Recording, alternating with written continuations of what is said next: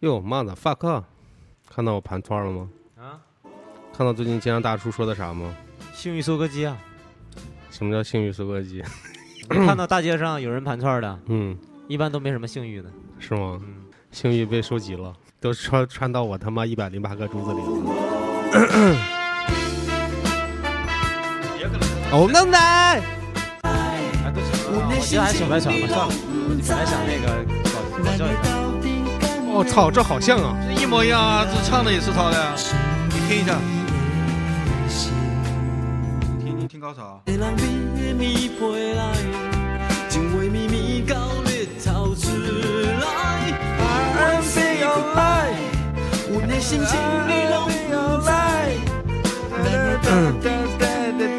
听到这里，我非常理解诺诺，你知道吗？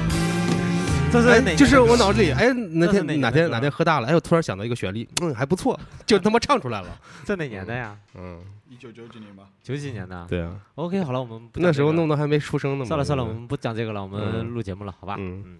好汉不推车，这里是跑火车电台，电台。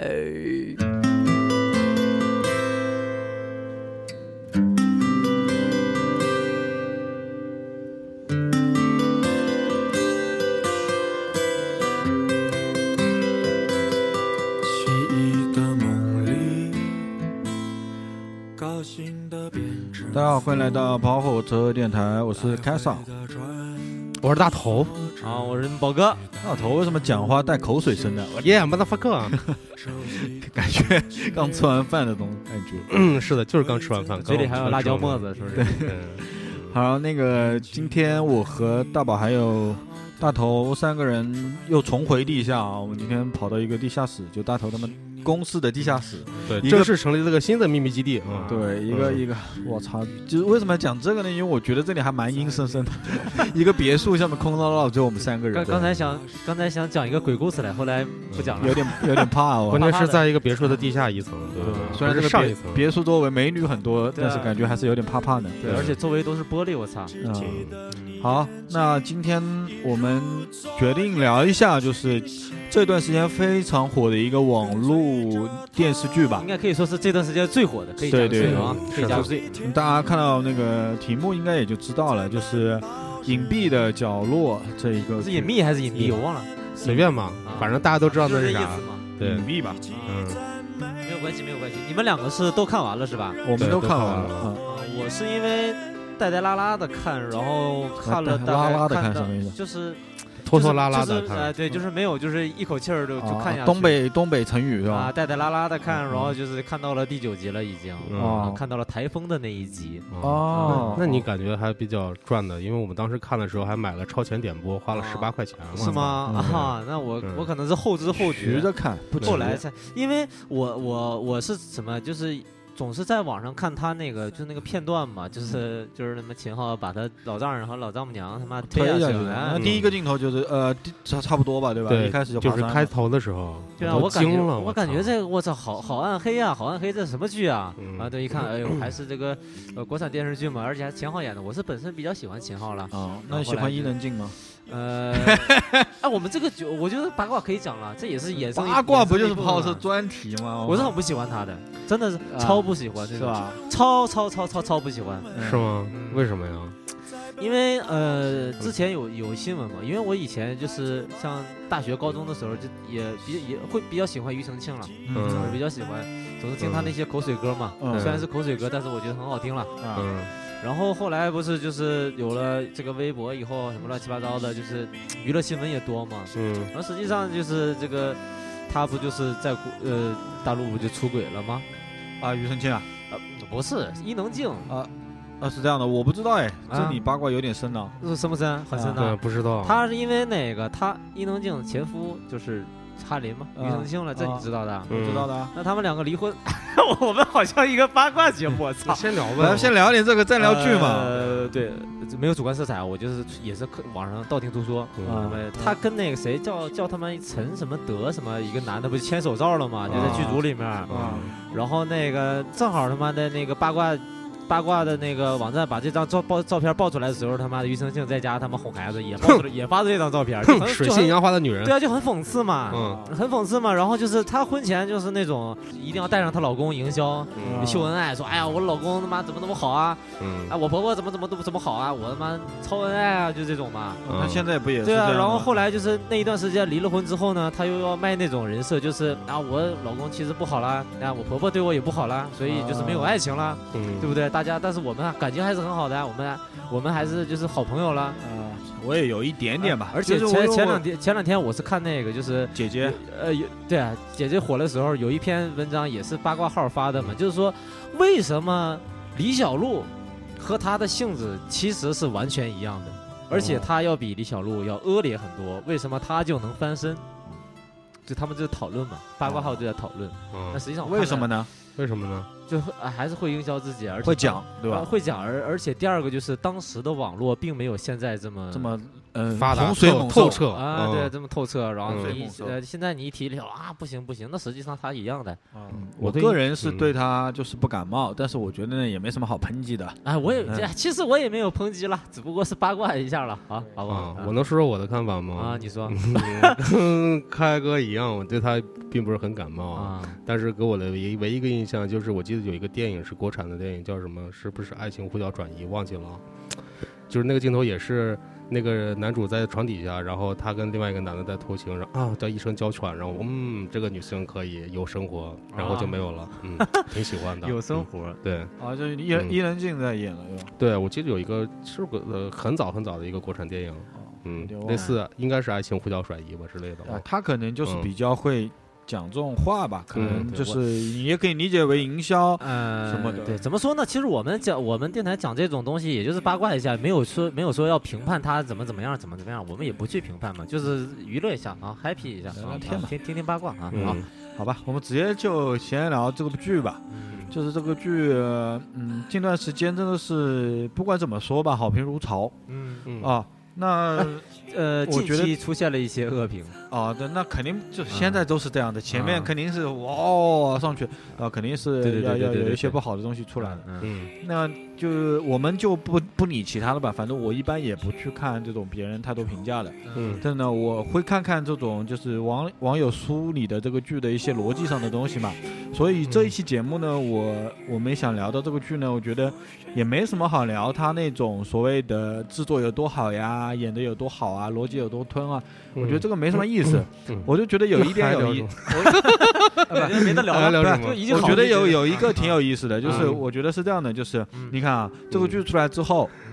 因为它很多点都是隐蔽的嘛，有藏着各种梗嘛，然后呢，很多网友就去挖那种梗嘛。啊然后这波网友挖了这个梗之后呢，又有一波网友说你们这说的不对，，不是嗯。说的不对也就算了，说你嗯们这个过度解读有点太过度了，啊就是觉得没必要去分析这个分析那个。包括那两天池子不是发微博嘛，就是说，哎呀，有什么好分析来分析去？你们比导比导演想的还多啊，什么什么之类的。嗯。实际上我自己是这么个看法啊，我觉得呢，现在这个时代啊，我们比如说去看 B 站，我觉得 B 站那个一个好有趣的内容，它可能有百分之三十的快乐是那个弹幕带给我的，对，嗯，所以我个人呢是不排斥这种分析和解析的。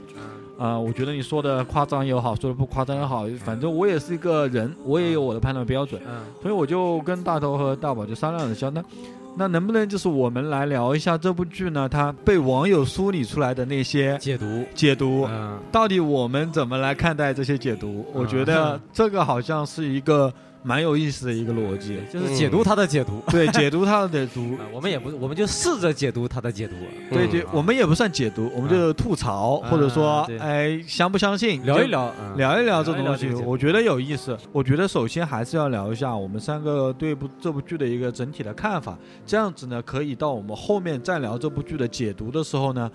会有一个小的一个立场，大家也都各位听友也都清楚一点，我们大概是怎么一个立场来看这啊部剧的，对对对，嗯，好吧？首先大头你先来，对于这部剧来说，我当然觉得很好看啊。但是我第一遍看的时候，我说实哦，话，你看了两遍啊，看两遍了，没有，我第就我只第一集对吧就不是我已经我把那一遍全部看完的时候，啊，没有看第二遍。看完之后感觉我操，嗯，就是一开始感觉跟我的逻辑是不太对的，特别是到最后的逻呃结局出现的时候，嗯。我是不是想错了？就是那种感觉，可能我没有看的那么对我，我嗯可能没有深度看看明白。然后所以呢，我就找了网上的解读去看，嗯啊、因为感觉最后的结局就特别的怪异，在我看来可能就是有点跟我想象的不一样，嗯。嗯。哎，我们就是讲这个可以就是剧透的啊，因为我们嗯，对对对，然后要声明一点，哎本期节目涉及到剧透，没有看完的朋友，对对我们现在给大家说一下是剧透的啊。对。就是可就是我我可能就是那剧中他所说的，我可能在看他一个童话中的一个世界的样子，而没有看到他那里面是什么样的，我没有看清楚我的意思啊，嗯。就是我觉得大部分观众可能有时候都是这样，不然的话不会有那么多的解读会出现。我这边没有看完了，嗯，但是嗯嗯、就是在没看这部剧之前，或者看这部剧的当同时啊，嗯。就看到好多网上的评论嘛，包括，但是实际上在我看来，嗯，有一些啊，就是过誉了啊，嗯。就是并没有说啊顶级啊，就是、近年来最牛逼啊，怎么？我觉得，当然，在我看来，它肯定是一个相当好的了，就至少就在我可能这一年范围之内，我觉得是最好看的一个嗯国产的一个电视剧。嗯这是肯定的，而且它颠覆了很多东西，就是，呃，我当然我讲的可能也跟网上那些网友也很相似了，就是还是颠覆了一个小朋友的形象，就是对吧？以往的就是呃、嗯影视剧当中小朋友的形象。啊，是不是都是那样那样的？那么这嗯句是这样这样的，会给你一些，会给你一些冲击了。嗯这就是差别。我当时看完以后，我觉得没有颠覆，我觉得那个孩子还都挺好的，就没有就是往坏了去想，就是包括到了结局最后那一点的时候也没有这样想，是不是很奇怪？嗯，就是如果是呃，就是没有看那些解读的话，对只是表层的看，表层的看他因为最后还是给了个光明面嘛。对对对不管我们冯广导导演是在克制啊，还是在躲避什么东西，嗯我知道他有他的也嗯没有办法的理由对，他肯定也不是一定想这个样子，但是作为一个观剧者，只能看到表象嘛。对，我看到可能就是表象，就是真的，就是没没没没有那么多呃解读说另外那个结局，我没有看出来，我只是觉得结局很奇怪，可能跟我想象的不一样，但是我不知道为什么，然后就这样，就是我当时的观影感觉啊，嗯。那我的我的立场呢，就是它肯定是一个很好的电视剧，对但是就是没有嗯就是说网上说的那么夸张，嗯，但是我是很个人是很喜欢了，而且我，呃呃很多东西都是主观的嘛，你像我喜欢里面的秦昊，我喜欢里面那个叫什么，那女的叫啥来着？我操，又蒙住了，年纪大李梦啊，啊，对李梦，我是超喜欢李梦，嗯，嗯这两个人我是特别特别李喜欢梦演过一集我写剧本的剧，嗯我是编剧，他演的，是我吧？靠我特别喜欢，还有我还喜欢你见过他吗王景春没有，哦，哎，王景春这种这种组合，其实就是我觉得可能呃拍很多其他的东西，我觉得也很厉害了，是不是？嗯这是我的观点。呃，我来稍微讲一下我的。首先，我跟大家一样，就是我是，呃，因为家里有装那种电视盒子嘛，嗯一刷刷到了这个剧。嗯然后呢，我首先留意到的还不是秦昊，是紫禁城。嗯呃，紫禁城我没看过他小说，但是我有一个很好的朋友嗯是他的书迷，就是我老家的朋友。嗯我去年回家的时候，他疯狂给我推荐他，但我最后还是没有看，因为他说嫌疑嘛，就是我悬疑就是感觉不我我有点怕怕嘛，我有点怕怕怕怕的我有点怕怕，然后我就没看。然后呢，就呃，但是我是有印象的。我说，哎，这个人果然被发现了，是宝石总会被发现的，对吧？嗯你看我朋友那么表扬他，他他的剧，你看，你看卡斯，你看卡斯，看秦昊，然后看那个王什么王景春，王景春，然后再一看李梦李梦，哎呦，我说这这不错。然后一看主角是小孩，呃，我觉得那这个配置应该讲这个剧是不会太差的。啊，对对对，对吧？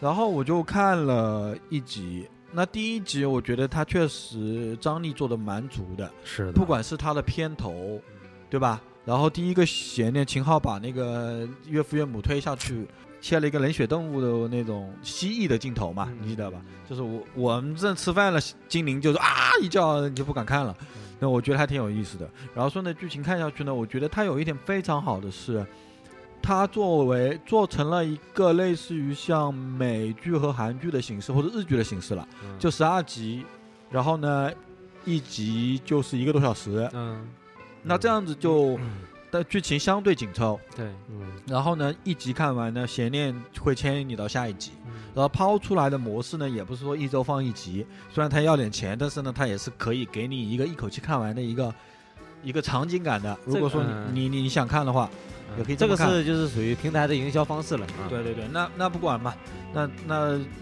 那我肯花这十二块钱，至少我可以看到嘛。对对，你不让我等待。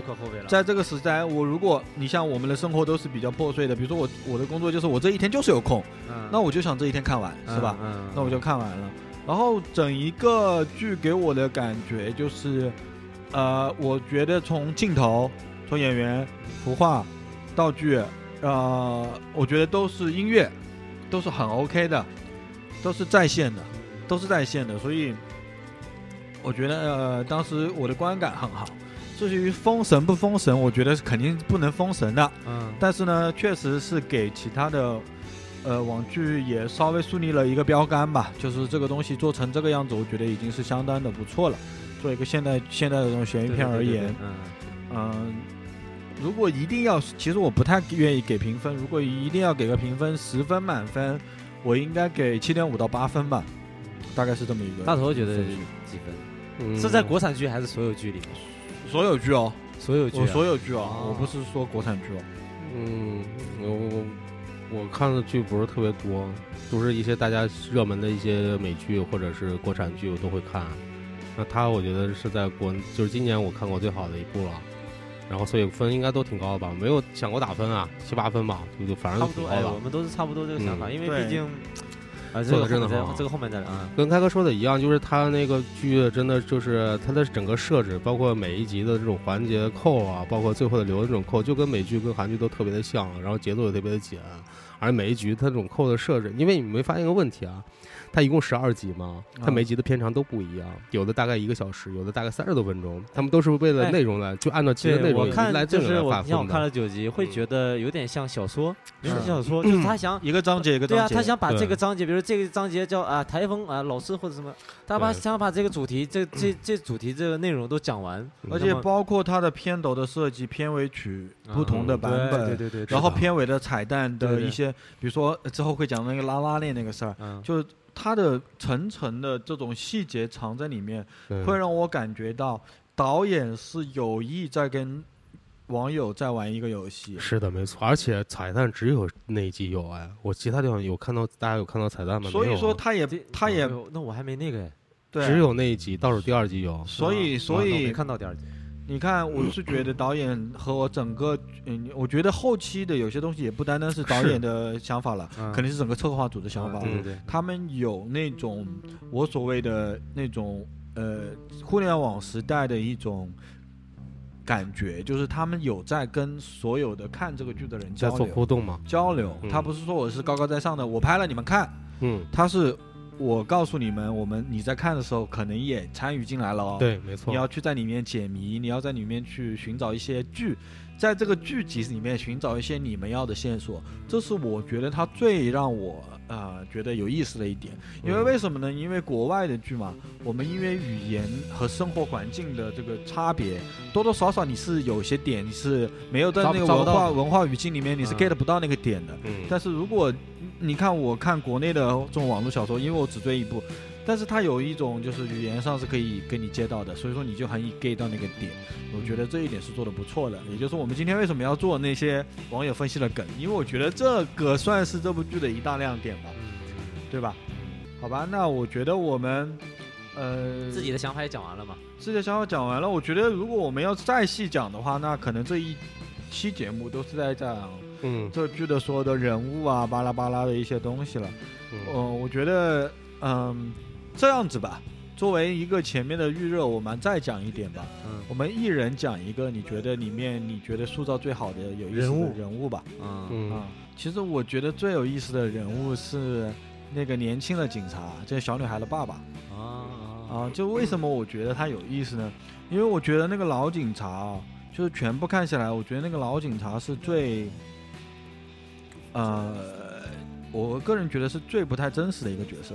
嗯就是那种所有的想法都是向善的嘛，对对不对？对我个人觉得可能就是他太，也可能是真的有这种人在啊，但是他嗯不、不是一个特别普遍的，因为他完全不考虑自己嘛，嗯就是对别人一直好，一直好，对对对对意思好。而且他老婆，如果他老婆也是一个会管他的人，那感觉他老婆也没没在最重要的事情上去管他对对对这种事情。然后就是我觉得，我个人觉得那个年轻的警察为什么有意思？因为我们看了这么多国内的这种，呃，警察片啊、什么片啊、警匪片啊什么之类的，那警察要么就是有点邪恶，啊嗯那国内邪恶的还少啊，嗯但大多数都是那种正义凛然那种，嗯然后很强、很精明的那种感觉。但这个警察他给我的一个感觉就是，呃，他给我的感觉不太是一个警察，他首先是一个父亲。嗯所以说，我觉得为什么导演在做这个角色的时候，我觉得更多的把它放在一个什么才是一个好的父亲的角度来塑造这个角色的。嗯他跟他女儿的相处，对吧？他也不要求他女儿有怎么怎么样的东西，然后跟他女女儿一起看个剧啊，吃点东西啊，在女儿面前怎么样呢？然后在这一些同时呢，他对他的工作里面的一些细节是抽丝剥茧的，然后他跟所谓的罪犯的相处和询问也是，呃，不不太露声色的去把那些细节观察到了。我觉得这可能是真的厉害的警察的一个形象。他表面上好像并不是那么的具有攻击性，但是他确实一直在收集证据，一直在朝那个方向走。所以我觉得这个角色是有意思的。嗯，我觉得就是朱朝阳他爸其实做的很好，就是演的还不错，这样一个角色。我特别有记忆点的是是这样一场戏啊，就是嗯，他的小舅子，他爸的小舅子的，就是他他就是李梦的弟弟，把那个壮阳绑回到到仓库了嘛。啊，然后现在被解救出来以后，到了医院里了。然后那个李梦呢会跟他说说，啊，我你放了我弟弟吧，就大概的意思，你你不要让壮阳告发他，然后以前的事都既往不咎了。那作为父亲呢，他首先第一个，我觉得他演出了那种纠结的感觉啊，因为对于他儿他自己的儿子来说，他自己也非常的抱歉。那但是呢，那还是那场戏就是在那个病房里面，他跟那个朱朝阳的一段对话嘛，啊那段我也看到了，对他其实就说了半天，他妈的意思还是很简单，就是说能不能放过告诉警察放了他弟弟，不要告诉警察嘛。其实这场戏我觉得非常演的都非常的好，非常的纠结，而且整个感觉的话，我觉得对于父亲这个形象也就是非常的深刻，就看待这个父亲的感觉啊，嗯他还有一场戏我也特别印象深刻，嗯就是去自己去楼下买馄饨，啊那、，买完然后几碗又放在那边，又自己吃完那种、那种感觉。我觉得那个嗯，那个网上也被被传的特别多嘛，就是说他。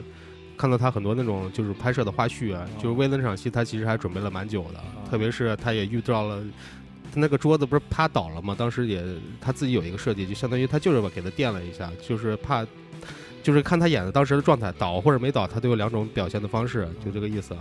我觉得那非常专业啊，但是嗯，那场戏 我那场戏没有留意，我没有特别注意到看到他，我反正对他哎就还是病房那个感觉，蛮蛮蛮蛮好的，就这个感觉。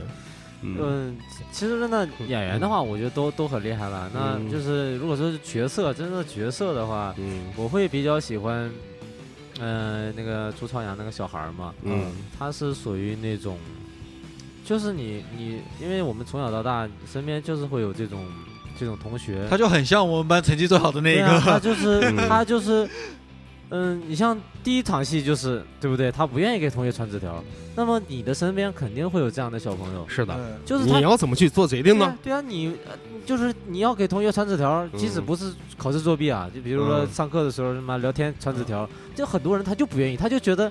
哦，我们都在好好学习，你为什么呀？你们你也应该好好学习。他说我这是为你好，他真的是这么想的。，对，所以说确实，而且确实是他就是不应该传。哎，对啊，哎对啊就是而且是那种让人觉得不可思议的，觉得就是冷静，就传说中的呃呃其别人家的孩子嘛，就是对啊那种。但是有时候你会觉得隐隐的觉得你会觉得可怕，因为这个社会呃也不是这个社会，就是人嘛，这都是这种不是完美的动物，你总是要有缺陷的，你总是有各种各样的小毛病。就是换句话说，就放到你当时那个学校里，你当时那个小时候我肯定会看后边一个女，后来一个女生，哎，给你再传个纸条，这种或者是做个弊这种，你到底愿不愿意传嘛？就这个问题嘛。对啊，就是我就会愿意啊，我觉得 OK 啊，没有关系啊。那其而而且就是我设身处地的想，第一场戏就是就是他妈的，比如说前面人要给我传纸条，但是我觉得作弊肯定是不对了。比如说、嗯呃在聊天要给我传纸条，他他妈就不传，我是真的会很生气。就是我设身处地想，真的会很生气。因为所有人大家都因为你霸凌他的规则是肯定，因为你当时想的是所有人都会传的。对啊，嗯那你在想老师教育，老师的学校的教育，大家都不要作弊，不要好，那你可能在老师眼里可能就是那个好孩子。所以对对所以说会思考，就是说嗯哎，因为有现在都有弹幕嘛，会有嗯评论，就是说哎呀，我小时候也这样这样的暴力，这样的这样的就是校园霸凌什么的，那我就会想，哟，是不是我小的时候也是那个就是霸凌别人的人，霸凌别人，或者是就是让人现让现在的我觉得是很差劲的那种小朋友？是的，那我后来我觉得是真的会，就是因为我小嘛，也不是说为自己找原因，但是就是会小时候就是会有些时候你的想法就是会那样。还是就是你小时候可能跟他不是一类孩子嘛，然后你也不会想那么多，只会找自己的同类嘛。对啊，包括其实你说人变了吗？人也没变嘛，我们其实还是这样。对啊，但是你像朱朝阳这种，在每个学校里可能都有，或者每个班级里可能都有一个被冷落了这种孩子，都是你不觉得吗？每个班里都会有对，我想起就是对啊，就是会让你想起你曾经的嗯同学，就是会有一个这样，他只会学习，而嗯。且我我我我有我高中有一个同学就特别特别厉害，特别呃有两个特别厉害，一个女生，她从来不跟任何人说话的。你跟他说话，他也不会回答你，除非你有题。哎，你说这道题不会，你去问他，他是那他是会愿意花时间去帮你去解答或帮去帮助你。那人不是很好吗？对啊，就是很好，但是其他的任何事情他都不关心，漠不关心，嗯就是有有些时候你会隐隐的害怕，你觉得，哎呦，他 是压力有点大。还有一个就是我我也是我们高中一个班，他们两个一个全校第一，一个第二，对不对？那个男同学呢，就是也很好，平时嗯玩的也、玩的也很好，就是但是他不会像我们这么开嘛，呃，出去喝酒啊什么乱七八糟。就是有一次我就见过他发脾气，你知道吗？嗯，真的好可怕，就是比一般的同学发脾气要可怕，就是你感觉，如果他他妈的情绪再上去，他真的会做出不理智的哎行为的我跟。你讲啊，就是呃，去年还是前年，我看到我家乡那个小小县城啊，啊，哎，上微博热搜了。是啊，沅江啊，对，然后我一看什么事儿，就是我们的那个下面，我是一中嘛，下面好像有个三中，有个班里面第一名的男孩子把老师捅死了。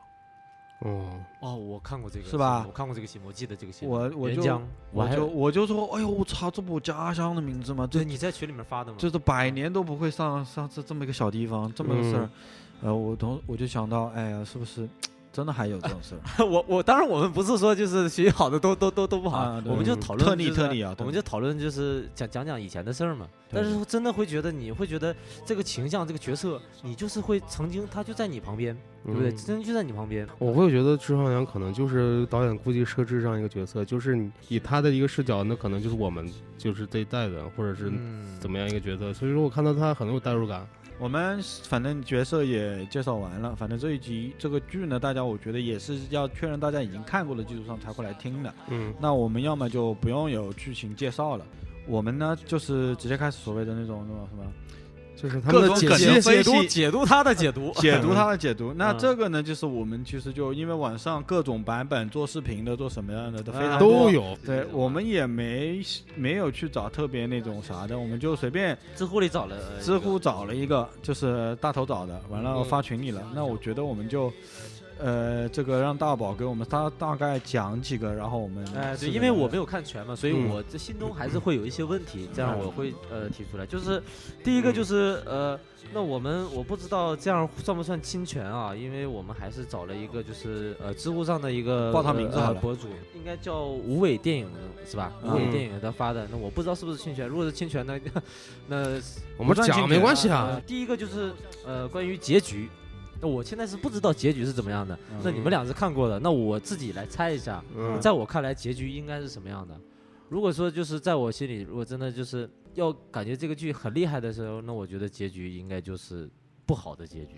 在我看来，就是不好的结局，嗯可能就是好的人他确实比如说王景春，或者是那个年轻的警察，他也遭遭遇了不测。嗯但是这我不是说我暗黑啊，但是我作作为剧来讲，可能呃其他的小朋友就是也会嗯真正能让观众朋友们理解坏是能达到一个什么样的程度。我觉得人性的恶，嗯，不不需要去回避它，你只要能正确的看待，实际上它就是一个向善的事情，并不一定说如果结局都是啊好的结局，大结局啊大家都变好了，然后心也变好了，然后呃有罪的人被抓进去了啊。我当时第一次看，我就是这样的感觉。我告诉你，就是这明面上的结局，对就是你说的这个结局。对啊，是？吗？就是大结就是大团圆，对明面上就是这样，但是我感觉一丝丝不对的地方都是一些细节上的不对。对，就是嗯秦昊挂掉了，完了啊呢，那个呃，那个男主角回归到学校好好读书去了。对。嗯然后男二号呢，就是呃，颜良。就就是被那个老头收养了，也准备去读书了。嗯。啊，等着考警察，他以后要考警察，啊，然后那个小小姑娘呢，就是把他舅舅弟弟已经救救治成功了。然后他们要有个什么验血已经通过了什么地，啊。然后就马上要做手术了。啊，嗯。就是光明面。嗯。但是嗯嗯，大头之所以会看不懂，嗯。是因为有很多地方表明着还有一种结局，啊。比如说他那封信，就是那个小女孩不是之前啊给了他一封信嘛？啊，对对对，就是那我看到那个电影对他那个时间轴就变了一下，你知道吗？啊，他第一个结局啊，把这个演完，嗯。然后第二个结局就是他读到那封信，啊然后呢，就是比如说那个颜良，嗯，他不是那那个小女孩，不是之前秦昊呃，你还没看到呢对吧？对，他他前面是其实有有预示他已经死掉了，就是嗯发病了嘛，哮喘发病，哦加上那个猫啊的毛，嗯，然后秦昊想去救他，啊，但是当当秦昊要救他的时候，拿起电话拨幺二零的时候，想到了，哎，我他妈还是个犯罪分子，哦，就就没有救，啊那就到这截止了。那秦昊表面上跟他们说的呢是这个小女孩还活着，嗯。但是小女孩从这开始再也没出现过任何镜头了。啊对，就是没有出现镜头了。当时我的感觉还是跟我相信了，我相信了秦昊，我觉得嗯，他应该还活着吧。对，我当时还有一点就是那个颜良去那个学校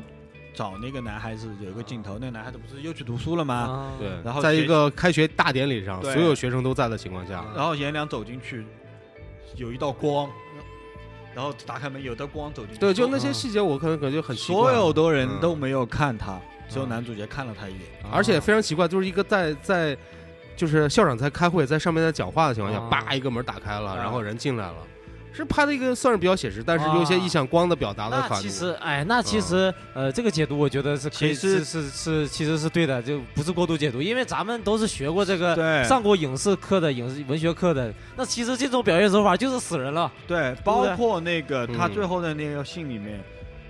和最后的结局是有一个关联的，最啊呃那个信里面是那个小女孩写给他的信，说的是，呃我没有把那件事告诉那个呃那个颜良，啊，对吧？这个我知道你看过片妹那个事，段嗯对，没有事儿。但是呢，最后这不小男孩不就是去，还是站出来了，要跟警察说，我其实看到我妹妹掉下去了，我只是怎么样嘛？嗯他告诉他警察的还是说，意思就是说，只是看到他掉下去。对，就是嗯他掉下去了。啊，那这个结局如果是如果是真有这样的，就我是会接受的。而且我觉得在这个播出环境下，嗯他能这么做，嗯嗯，已经算是非常，我觉得已经对得起自己了吧？还 OK 了，还啊 OK 了，嗯，所以这个结局那我们就跳过了。然后第二个就是，呃，叫朱晶晶的死。朱晶晶的死的话，他是觉得，嗯，就是第三集嘛，他会说，哎，呃，普普就是那个小女孩啊，嗯说啊，她摔下去了。但是到了最后一集，当然最后一集我没有看啊，最后一集的话，朱朝阳回忆说，普普说的是她要摔下去了。嗯然后就是相当于一一字之差嘛，然后就是嗯，呃，就是差之千里了啊。但是我自己啊，我自己呃，包括看完那场戏，然后我又看到呃网上有人在说嘛，实际上他还是比较。呃，这个暗示应该是比较明显的。像朱晶晶死，在我看来，即使我只看到了第九集，我也觉得他肯定是朱朝阳推下去的，这是没有跑了。你觉得他推下去了是吗？对啊，这是没跑的，在我看来。啊，你为什么这么觉得？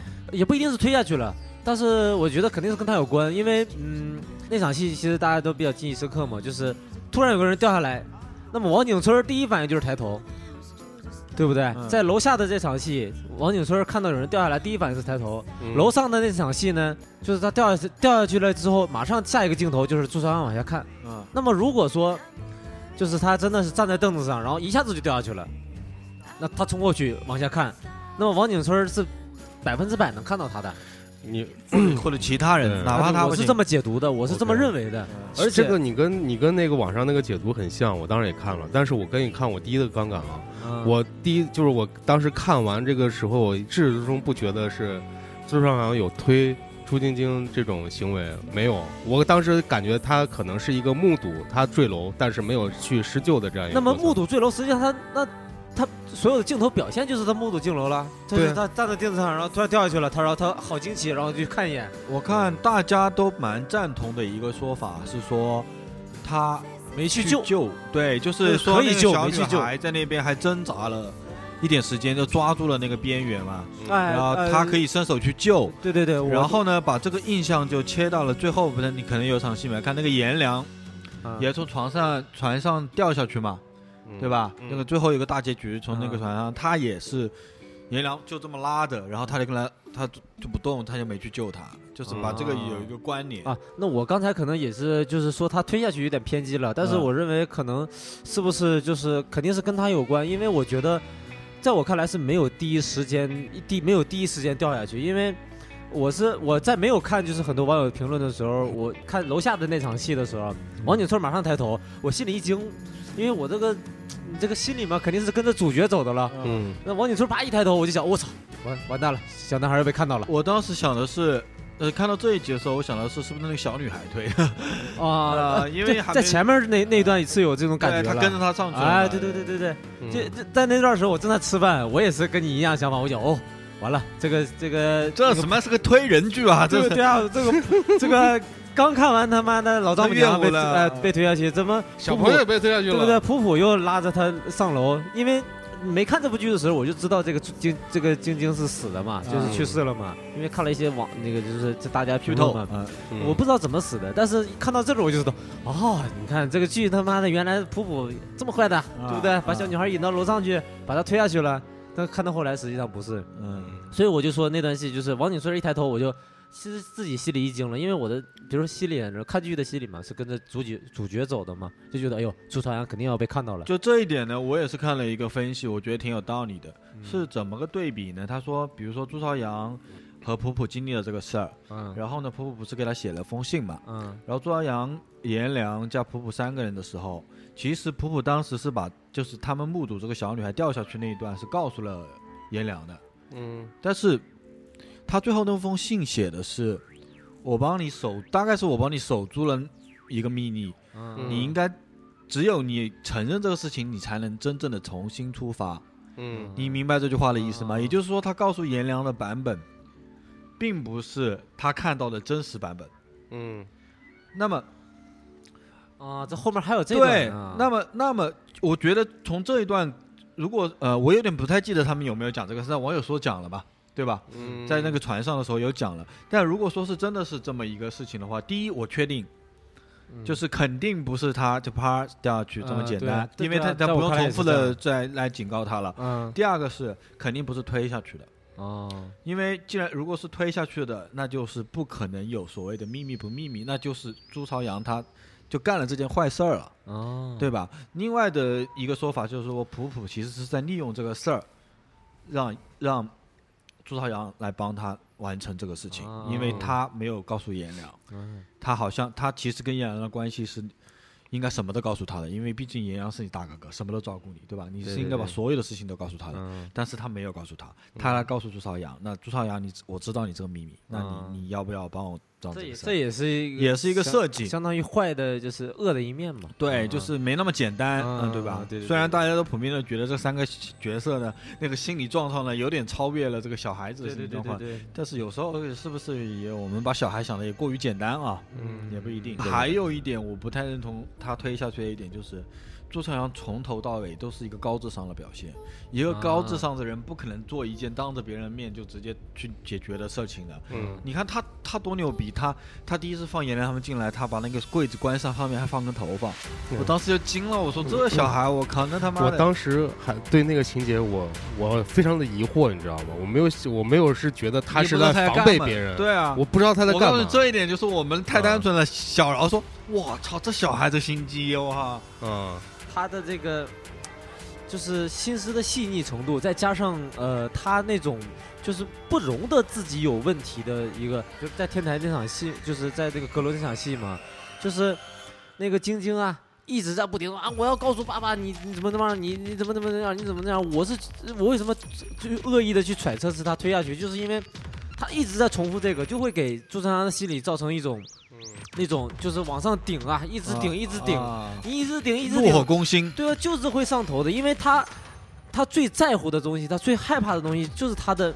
他要听话，你知道吗？他是这样的一个孩子，他要听话，他要学习好，他要在爸爸面前是一个好儿子，妈妈面前是一个好儿子，他不能有这样的闪失，他不能就是让他让晶晶告诉他爸爸，这要是告诉他爸爸怎么办了？把他拉到楼上去揍他，这揍揍妹妹，这这对他来讲这是不可能发生的事情，或者是太可怕了。嗯。所以我觉得，而且晶晶一直那样讲，一直那样讲，我觉得朱晶晶你会觉得他也很，嗯到那一刹那你就觉得他也很讨厌，嗯，就是你又把自己设身处地的，你如果你是朱朝阳，你是会有那么一丝丝想法，他他妈是死了就就就就都解决了，就是会有这种想法。但但我觉得这个剧之所以叫隐秘的角落，就是因为它可以藏得住，他一直在藏着，哎嗯从头到尾一直在藏的这个小小男孩。嗯，就他有这么牛逼，就你看一般的小孩谁受得了？你我一个新鲜你踩我一脚，然后就说没事我回去了。他其实一直都在忍啊。对啊，那他为什么就是这这你踩把我的心也踩了？其实他肯定内心肯定是受受不了的。对啊，但是他为了保持就是我是好孩子，我是好儿子的形象，那么也不得已了，对不对？嗯那你这种人就是这么心思细腻，你你在那种情况一直顶一直顶，我觉得会会会失控了啊。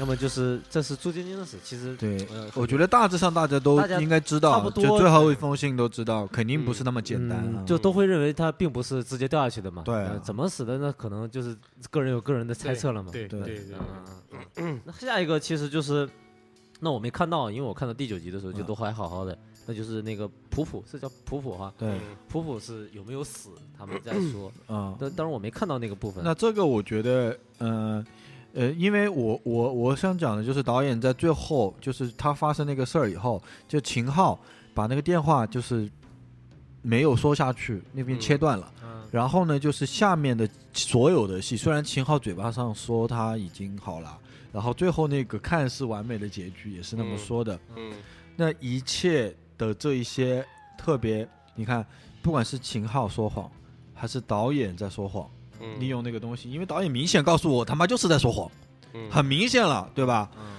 我觉得就是以这种假的东西来反衬一个真的结局，我觉得这很很高明的一个处理方式，所以我肯定是认为他已经死掉了。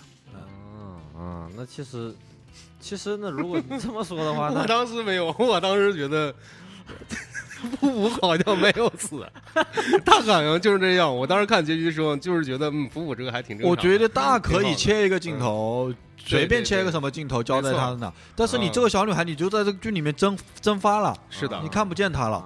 嗯，那我当觉得对啊，我就觉得不可能吧，对不对？你好歹也是三个小主演之一呢，嗯嗯对不对？你得是啥样？你你去考考考初中了吗？不拍戏了，嗯 就走了，怎么样？然后这里我再插一句啊，就是大家都知道那个原著不叫坏小孩嘛，嗯他而且网上有说过，就是原著跟那个我们的这个网剧改编的程度还是蛮大的。嗯，你们知不知道普普他为什么叫普普？为什么？不过为什么？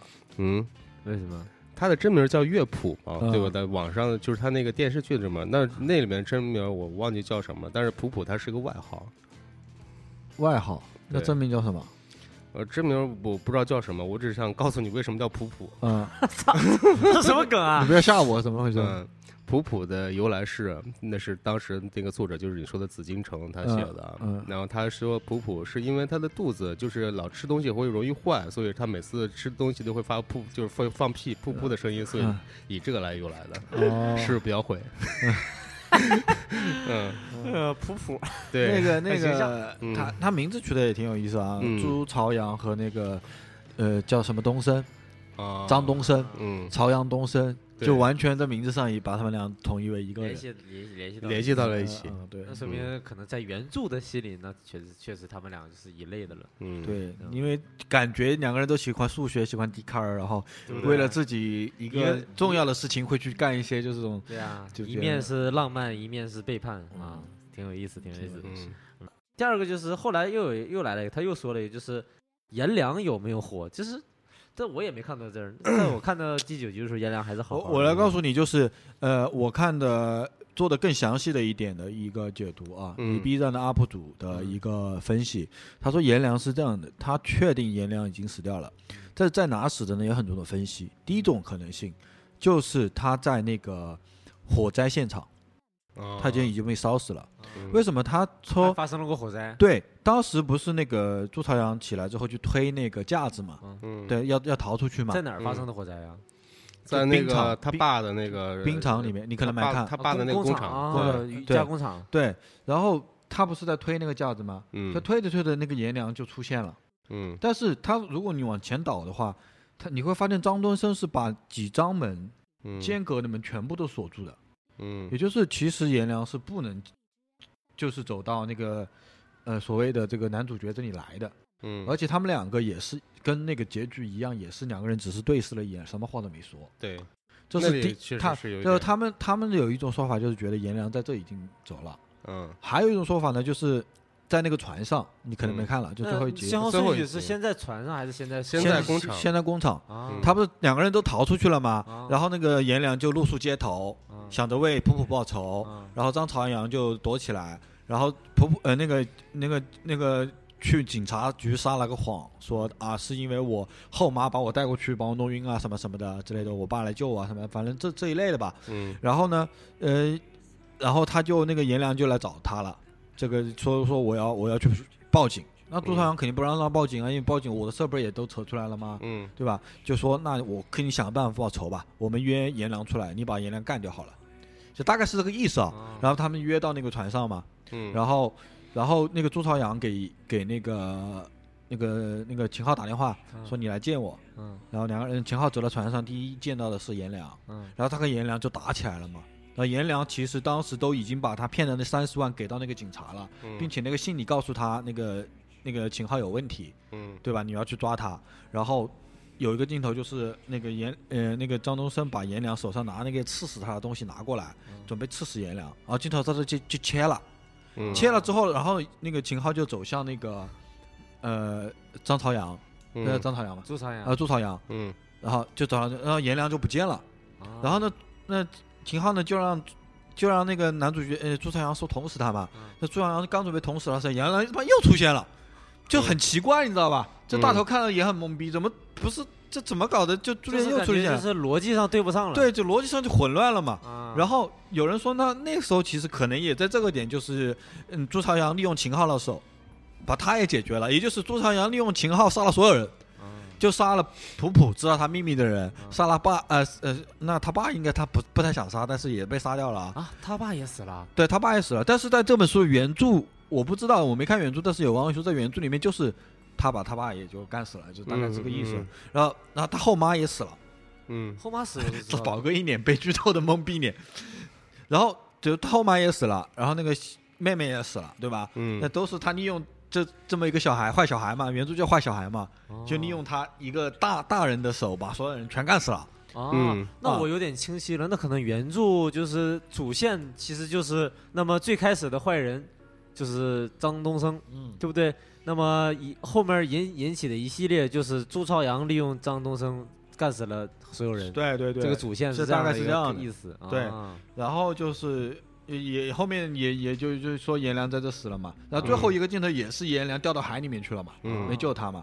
然后那个老警察去、去去去救他嘛，嗯。就很奇怪的，就是那个老警察赶到现场，为什么就直接能判定颜良在水里，又没有镜头拍到那个颜良掉下去，老警察刚好看到了，啊但是直接就下个镜头就去他救他出来了，啊！这个也很奇怪，因为呢，如果老警察而且而且老警察刚刚中刀了，中刀的情况下，而且身手矫健，直接给他搂过来，然后感觉一点事儿没有。对，还有有一种推论就是说，他们两个就是老警察为了救杨洋就死在这里面，两个人就死了，因为他他妈的中了一刀还去救海底救人，呃，中刀那情况是开刀的那种啊，还不是一般而且。就这个剧组的细节程度，不可能出现这种差错，因为我看到的情况下是在救他那个场景下，那个他没有，嗯，就是这个伤口，你之前他会有伤口隐隐的作痛啊，或者是有一些那种沙袋会有印出来啊，嗯。但但是那个没有，什么也没有？对啊，对啊。啊，嗯，就是这这种，就我觉得这个 UP UP 主他分析的还蛮有道理的，就是、嗯。那就实际上在我们这种呃半专业的就是呃影视的从业者来看，实际嗯。上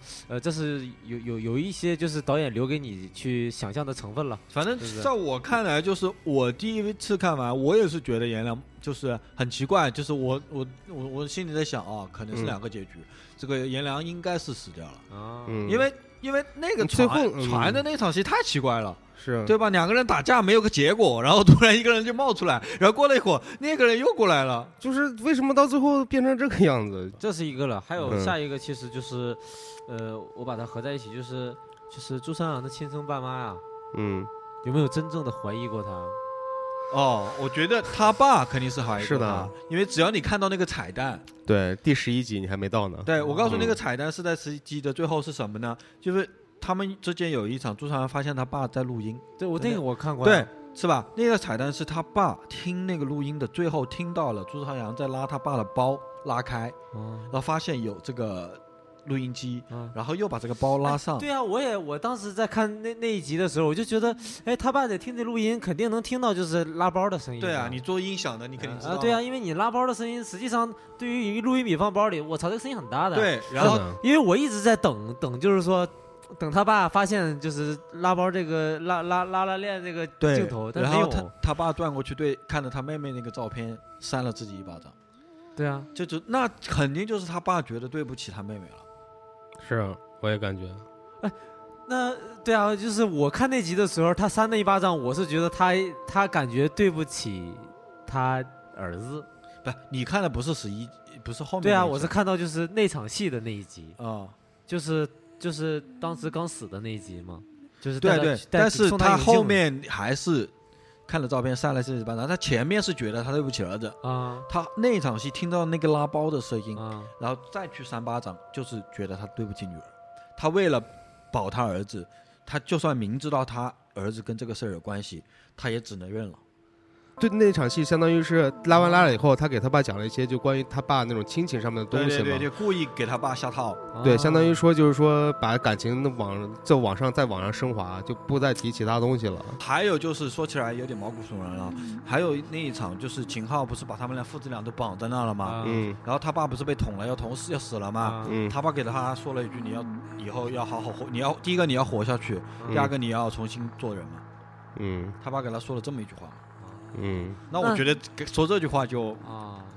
那你这么说的话，比如说我看完那场戏啊，我当然是在等，就是他爸能听到拉拉链的那个声音，但是那嗯场戏给我的感觉就是忽略了这个细节，嗯然后就是给自己一巴掌，就是感觉哦，对不起自己的儿子，感觉冤枉自己的儿子。但是如果你真的说，在后面还有一集的彩蛋还要重新去放这个，对啊那么就是说他爹肯定怀疑他了，是的呀，对吧？对啊肯定怀疑他了。明显细节就是怀疑啊嗯，但是我觉得这父子俩也是挺妈挺逗的，对不对？后你你演完那场戏之后，又他妈去游泳，又乱七八糟的，其实他爸可能是想改变他吧，啊、对有可能，我觉得也有可能。从从带游泳那一刻起，可能就是他爸就他爸觉得要多陪陪儿子，啊觉得是自己对不起儿子，让哦儿，子变对。对对对对嗯啊，这个还自己真的这个点还隐埋的挺深的，因为，我是当时真的很奇怪，我说怎么搞的，这么大的声音都听不出来吗？怎么就然后就一就下一个镜头就切打了自己一巴掌，就很奇怪了嗯啊。那那还有一个问题就是他妈，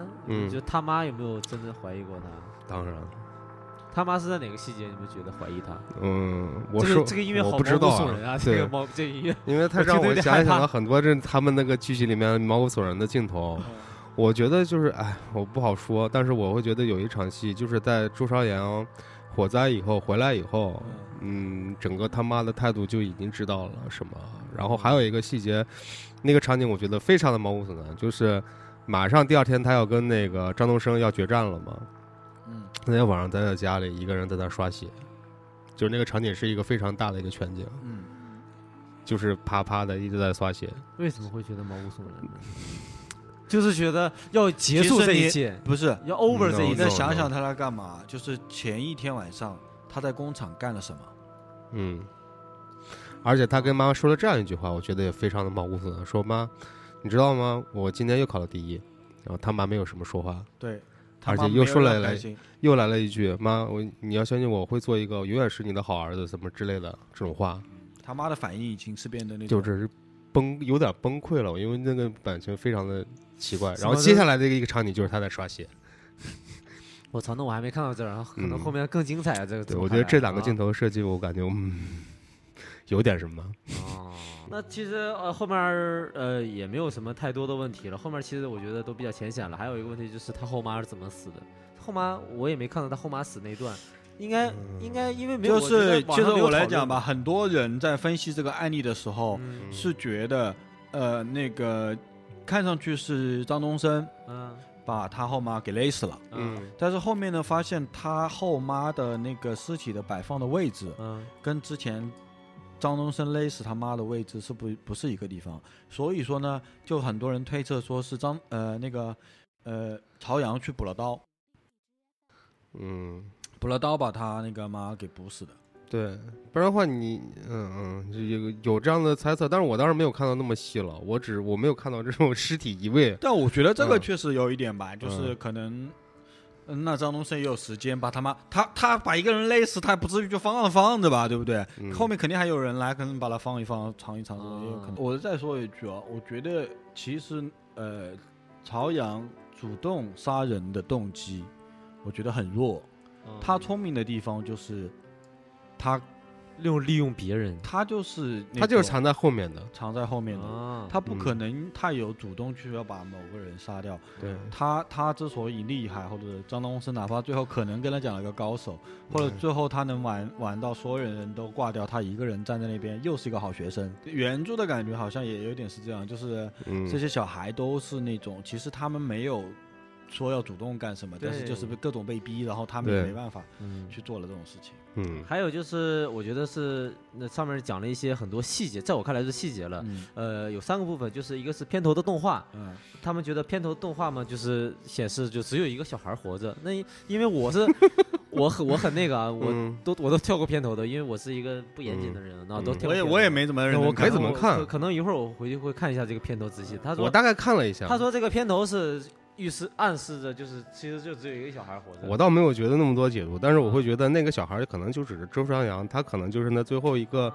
呃隐秘在角落的这样一个人，就是我倒没觉得是谁活着或者谁死了，因为他有有这种三个小孩这样一直在奔跑的这种动画嘛，到最后能变成一个人蹲在一个最后嘛，，你看这三个嗯小孩，明显就是颜良，就大家说他是个工具人嘛，嗯，就能打能飞，一生呃也是一个非常正直的小孩，对，就是变成一个工具人嘛。嗯，然后还有就是一个细节，就是有一本书，就是什么狐狸，三只呃兔子到狐狸家家做客，饭他有个动画的演绎，嗯。然后最后呢说是最后那个出来的三个骨头，看那三个骨头呢不完全是三只小鸡的骨头，啊里面好像是啊？有一个是狐狸的骨头，大家看的这么细吗？就是我是说。啊，那有人玩嗯。梗，就是有个视频博主玩梗，就是分析里面有瓶酱油，分析了半天，发现是嗯。大家强行解读，也有很多这种。但是我觉得这种啊，这种可能并不是说导演就一定要就想表达什么，但是但我在我看来，他肯定是一个细节，他觉得有有，就是故意要放在这儿的，可是是我看了一下，我说白了，乍一看是没太看出来有什么区别，但可能是也有吧。啊，嗯我突然想到两个细节，我现在还不太明白，大家一块儿聊一聊好不好？嗯。第一个细节就是那个，呃，就是嗯、张张东升他老婆死了以后，啊，他在家里有一场戏，他一直在拿一个刀在戳他们那个，墙啊墙那个那个镜头巨恐怖，我操！我不太明白是什么意思，我不太明白就是那场戏到底他为什么要设计这样，就嗯是我觉得他是想把家里的这种痕迹全对啊，部清掉。就你要硬要解读的话，那就只能是说我要我要我不想要这个，但是他那里本来就是有一幅他们的一个结婚照，本来放在那里了嘛啊，不是？那为什么他现在变成搓那个墙框了，就搓墙了？我觉得是这样吧，就是呃，比如说挂那个结婚照挂在那边的话，嗯他那个挂久了，是不是那个墙上就会有一个印子？对呀、对呀、对呀、他就把想把那这个个印子都镜头有的，这个镜头有的都拿掉，啊就不这想镜头有的看到这种。是的，啊，这个意思啊。对啊对对对对对对，嗯嗯嗯他想把它完全抹平。嗯，还有一个点就是，呃，网上我有看到一些解读，但是我还是不太明白。就是呃，我记得记中有好几次，就呃有有有一两次，然后朱朝阳在记他的日记本嘛，然后都是藏起来的状态，或者是要么打开的状态。这个对对，而且他会锁的特别好。就有一场戏我记得特别清楚，他妈进来了以后，哎他叫他特别慌忙的，然后去找他那本日记本。你们有这个印象吗？嗯，我是，但是我到最你没，看解读吗？网上的我看了解读了。解读咋说？解读的意思就是说，呃，他说的比较那个啥，他的意思就是说，呃，其实后面的部分都是在他的日记里呈现出来的。咱们这样说是是，我觉得是有阴阳日记本了，他是有阴阳，他有两本日记本啊啊，你没不知道吗我？不知道他不是有一 有一本他不是有一次拿出来一本新的日记本吗？哦，这样的啊，对他有阴阳日记本的，有一本日记本写的就是就是所谓的童话的那一面，嗯，就是有一本日记本是记录的，他自己真实的我状态我我不知道啊，就就嗯。就要照我想嘛，干嘛要记录真实的状态呢？那肯定就是他有阴阳本的，是有这么一个解读。所以说你们最后看到的那个结，又比如说颜良什么又怎么样了，怎么样了，是他朱朝阳内心告诉自己这是个童话，他们都好了这样子。嗯，还有阴阳本，那我觉得大头找这个就是找这个知乎的这个博主，其实他讲的这些也不算，真的都不是过度解读，真的，在我看来，对，有一些比如我跟你说什么样的被大家说的导演，好像导演还是制片都来澄清了，就是他那个桌子上的那个摆的魔方。有人解读说，你看这个魔方一开始是哎我也看过这个后来又凌乱了，后来怎么样了？对啊结果那个怎么几阶几阶几阶什么的，就是我们他妈的可能就工作随缘玩了一下子，往那放的。对啊，在我看来也是，我觉得不可思议了。然后还有一个嗯就是网上炒很热的，就是很认真的、很很大长篇的在讲，嗯就是呃，总是去那个张东升家，然后还有那个就是小呃小警察家，就是总是放那个《还珠格格》嘛。嗯，然后逼问开始说啊，这一这一段《还珠格格》是讲的什么事儿啊？怎么怎么着一顿分析。哎，嗯他们说我我倒有一段我也没看太明白啊，嗯是说同一个时间发生的事儿，但是呢，呃，就是比如说那个警察家和他女儿说的《还珠格格》的第几集，嗯第一季的第几集，嗯好，这同一段时间，然后那边的放的《还珠格格》是第二部的第几集，啊，对对对但他们就这么截出来了，确实是第一部和第二部。对他们然后他们就是说，就是说，呃，大概的意思就是说，时间是已经，是不是道具老师出问题了？对对对，就是时间，就就是说导，嗯就是说导演难道会那个导演不可能出现这种问题。出现这种问题吗？嗯然后有有这种解读，但是嗯我看弹幕上一致刷，哇，真的真的真的，哎，但是我在我看来嗯就是嗯，当然这部剧当然是很细节、很细致，嗯但是嗯也不至于就是你背景的嗯这种剧也要就是如此挑剔，有可能。呃 在我看来，你看我们都在剧组待过，那无非就是说啊，比如说那个要求啊，现场给来点背景那个那个画面，那随便找一集就放了，随便找一集也也有可能了，也有可能。那我还有一个问题啊，啊，我还有一个问题，就是是一个角色的问题。你不觉得就是这个剧里面角色其实他都有一些就是对于这个剧情的推推推导，就是往前走的一个不那种感觉吗？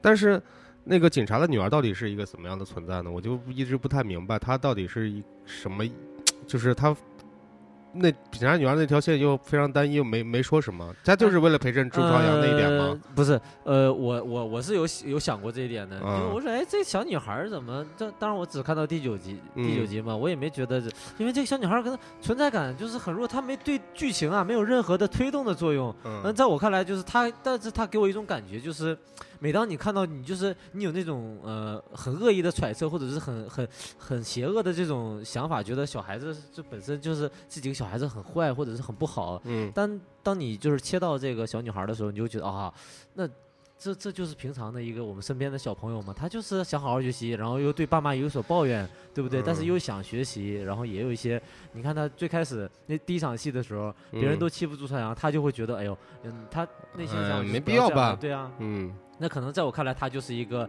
呃比较综合综合大家对小朋友的这种印象的一个一个作用吧。因为你不嗯能不不能剧里所有的小朋友都是都是很有心机的嘛，对不对？他就是那嗯种。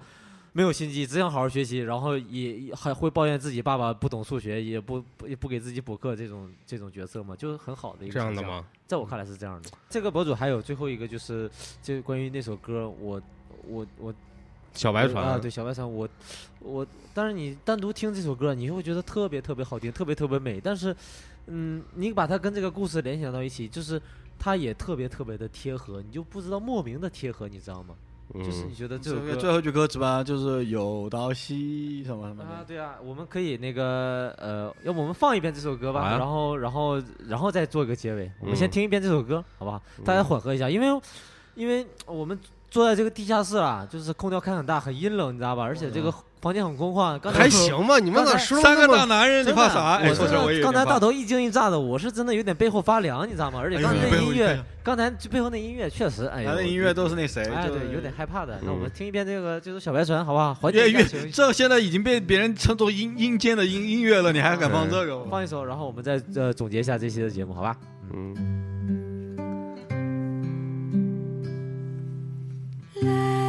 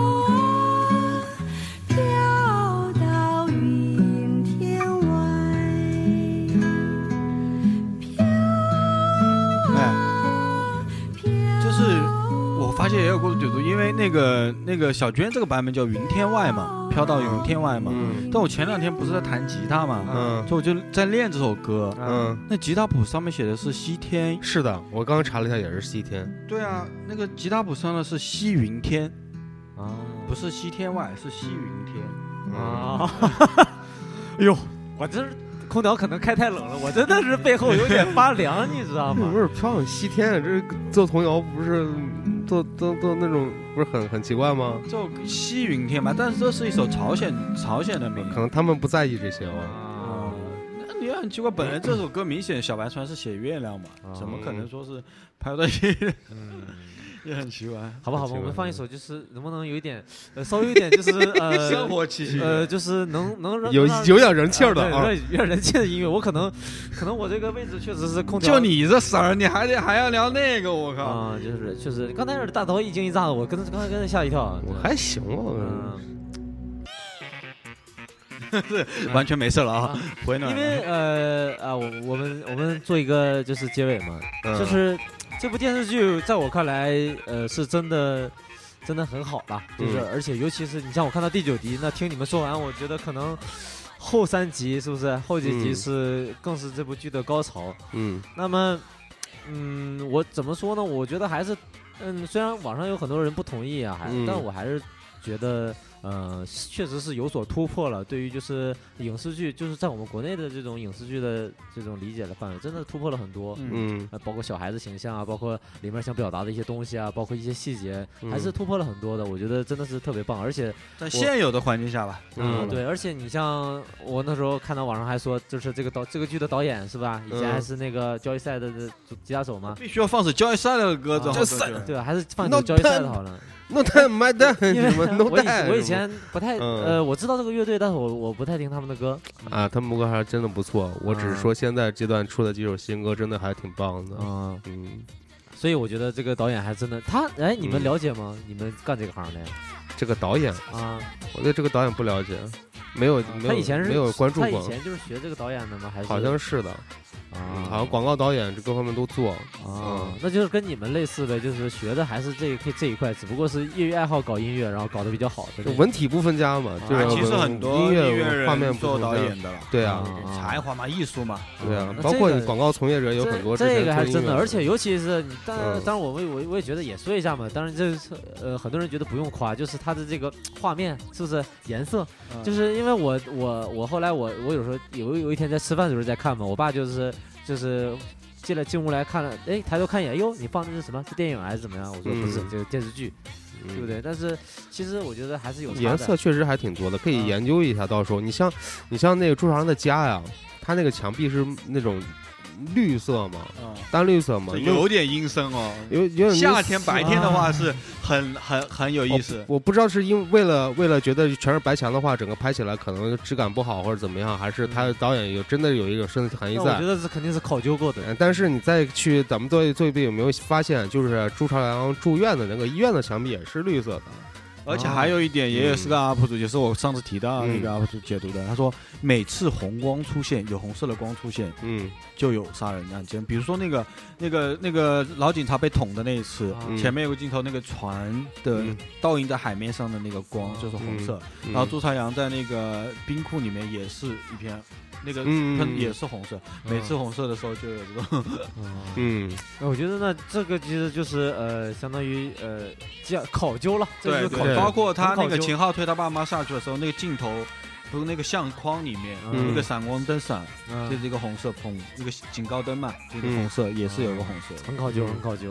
嗯，这个真的是呃，我是觉得有时候觉别人觉得你导你们是想多的，但是我说实话，你去研究过大卫芬奇的这种电影也好，谁的电影也好，嗯。嗯很多都是跟像大卫芬奇明显就是如果黄色出现就是有危险，嗯。昆汀也是，啊，就是肯定是颜色是非常重要，在电影里面是非常的，不是说导演不注意，是导演绝对要注意的一个东西。嗯反正我是觉得他那个医院那个墙壁肯定是特意设计过的。绝对要绝对注意的。啊对。你比如说再讲一个颜色的例子，嗯。秦呃秦昊他那个丈母娘是呃走掉了，嗯。嗯，他参加葬礼，所有人全部都是黑色，嗯秦昊穿了一件泥巴色，哦，就是一下子这个人物就跟周围的人全部区别开，嗯包括那个颜良。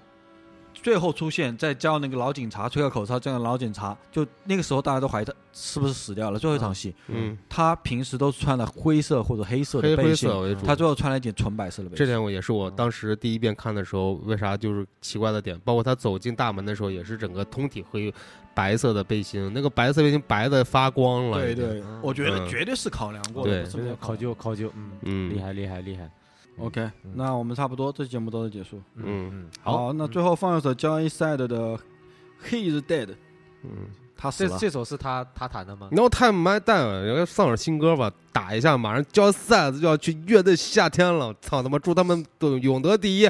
嗯。哦，那行吧。嗯，OK，欢迎大家关注跑车电台微博、跑车电台、跑车不电台、微信跑车 Radio，嗯，欢迎给我们留言，并且分享我们的节目。分享我们的节目就是对我们最大的支持，谢谢大家，我们下期跑车再见，拜拜。拜拜。